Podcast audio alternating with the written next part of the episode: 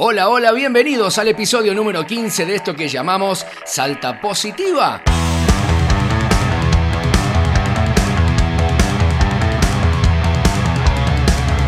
Es el podcast salteño que está dedicado a los proyectos sociales, acciones y noticias de impacto positivo. Estas mini cápsulas de audio abordan diferentes temáticas y se pueden escuchar on demand, así como los estás escuchando vos. Solo se entiende si estás bien atento, porque su viento. Y en este episodio número 15 vamos a estar hablando sobre algunas de las recomendaciones generales para evitar enfermedades respiratorias propias de la época.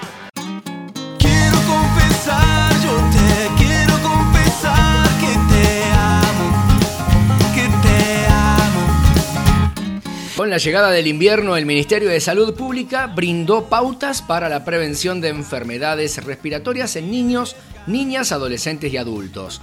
El invierno comenzó y suele ser una estación propicia para la aparición de estas patologías respiratorias, entre las que se incluyen las alergias, gripe, catarros, faringitis, bronquiolitis, neumonía y otras infecciones. Ante ello, el Hospital Público Materno Infantil brinda una serie de consejos orientados a prevenir estas enfermedades que afectan a los niños, niñas, adolescentes y también adultos. Por eso vamos a escuchar las palabras del pediatra neumonólogo Guillermo Villagra, quien recomienda lavarse frecuentemente las manos con agua y con jabón antes de comer, después de ir al baño o asistir a un niño o adulto en el cambio de pañales. Así que escuchamos algunas de las recomendaciones.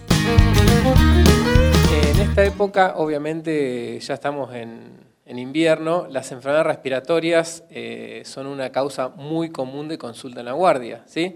Y en los consultorios también. Principalmente todo lo que es catarro o infecciones víreas superior, también faringitis, bronquitis, bronquiolitis y hasta la neumonía.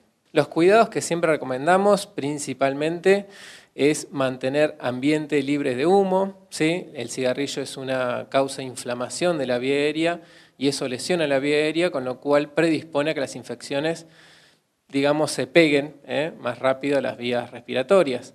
También la vacunación, ¿sí? en todos los niños, eh, principalmente en etapa lactantes, en donde son mucho más vulnerables ¿sí? a las infecciones, por eso eh, es importante la inmunización pasiva. ¿sí?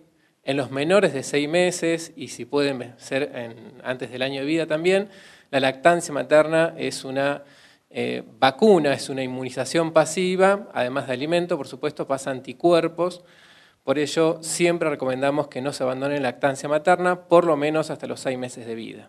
Después, eh, lógicamente, todo lo que es prevención, que ya todos sabrán eh, en esta época, que es el COVID, ¿sí? lo que es lavado de manos, evitar estornudar o toser en superficies, siempre hacerlo en pañuelos, si es posible descartables, y si no tenemos, en el pliegue del codo. Clásicamente los niños son los más afectados en las infecciones respiratorias. Eh, si bien en su gran mayoría son infecciones leves, ¿sí? en algunos casos puede llegar a ser grave, por eso es que siempre recomendamos las pautas de alarma ¿sí? a los papás. Las infecciones más, más comunes son los catarros, por supuesto, y las más graves terminan siendo las bronquiolitis y las neumonías, aunque obviamente no todas internan, eh, pero requiere un alto grado de, de sospecha del pediatra. No perdemos en cada consulta la oportunidad de explicar a los padres cuáles son los síntomas de las infecciones respiratorias, cuáles son los signos de alarma. En sí, el coronavirus eh, es una enfermedad que lo que hemos visto hasta ahora afecta a los niños también como a los adultos, pero con menor severidad. ¿sí? Eh, es cierto que hay enfermedades respiratorias crónicas que pueden tener mayor riesgo, como la fibrosis quística, enfermedades pulmonares crónicas, pero no es tan severo en estos pacientes, ¿sí? salvo que tenga un deterioro pulmonar importante.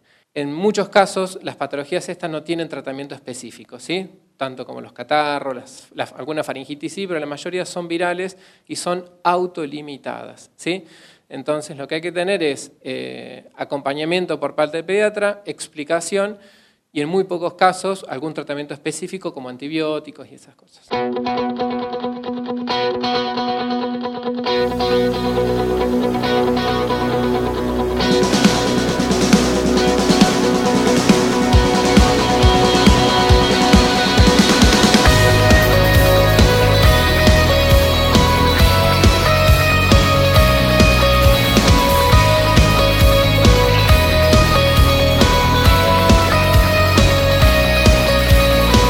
importante, por supuesto, es tener en cuenta las medidas de prevención.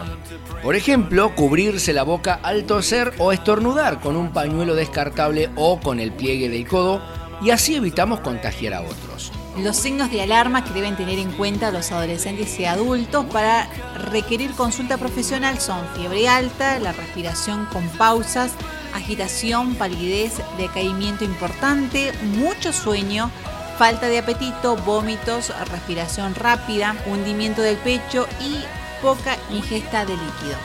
A ver, concordemos en que más allá de que van más de 100 días donde se, se vuelve a reiterar sobre este tipo de cuidados y de prevención, pero esto es algo que siempre lo tenemos que hacer. No, no debimos esperar una pandemia como la que hoy pasamos para tener en cuenta estos, estas medidas es muy importante siempre lavarse las manos, no esperar que esto pase. Lavarse las manos siempre, con frecuencia, al toser o estornudar, con el pliegue del codo, cuidarnos o si tenemos un pañuelo descartable o un pañuelo, lo tenemos que hacer. Pero bueno, mucha gente dejó de hacerlo y yo creo que es muy importante refrescar la memoria, aunque sea a veces por razones de fuerza mayor, como en estos casos, pero siempre es necesario tenerlos en cuenta y nosotros brindamos esta recomendación porque somos positivos.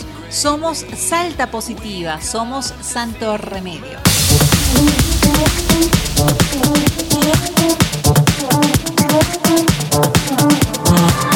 No olvides escucharnos en todas las plataformas de Spotify, Google Podcast y Anchor FM, porque en este 2020 somos tu compañía. Distribuílo y compartilo. Nos vemos Andrés. Chau a todos. Chau a todas.